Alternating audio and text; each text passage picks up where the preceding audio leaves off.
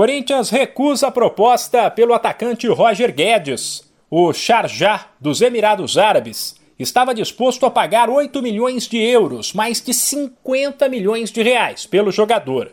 Mas o Timão disse que ele não está à venda.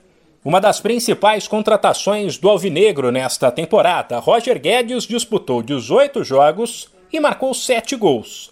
O Corinthians tem apenas 40% dos direitos do atacante, portanto, avalia que para uma eventual negociação ser vantajosa, o valor precisaria ser bem maior. Além disso, o clube enxerga Roger Guedes como peça fundamental para a disputa da Libertadores no ano que vem. Tem ainda ao lado do jogador, que está feliz no Brasil e não tem interesse em sair agora. Até porque ele entende que aqui tem mais chances de chegar à seleção. Porém, é bem provável que Roger Guedes não fique no Corinthians até o fim do contrato em 2025. Quando acertou com o Alvinegro, o atacante abriu mão da verba rescisória que tinha na China e de bônus.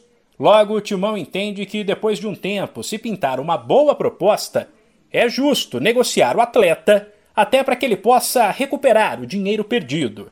Como explicou em entrevista dada há algumas semanas ao canal Sport TV, o presidente do William Monteiro Alves. Sempre em nome da transparência, né? Hoje a gente trouxe o atleta, daqui um ano e meio, alcançando os objetivos, ele tem uma proposta para sair. E se isso for muito interessante para ele, para o Corinthians também, claro, mas a vontade dele também é, vai pesar muito caso é, chegue, quando chegar esse momento, porque ele abriu mão de muita coisa. Então, se chegar lá na frente ele for para recuperar o que ele abriu mão, o Corinthians também é, vai vai estar tá disposto a uma conversa diferente do que seria com qualquer outra venda de atleta, por ele não estar tá recebendo esse dinheiro hoje. Domingo, o Corinthians, que está garantido na pré-Libertadores de 2022, recebe o Grêmio e tentará confirmar a vaga na fase de grupos.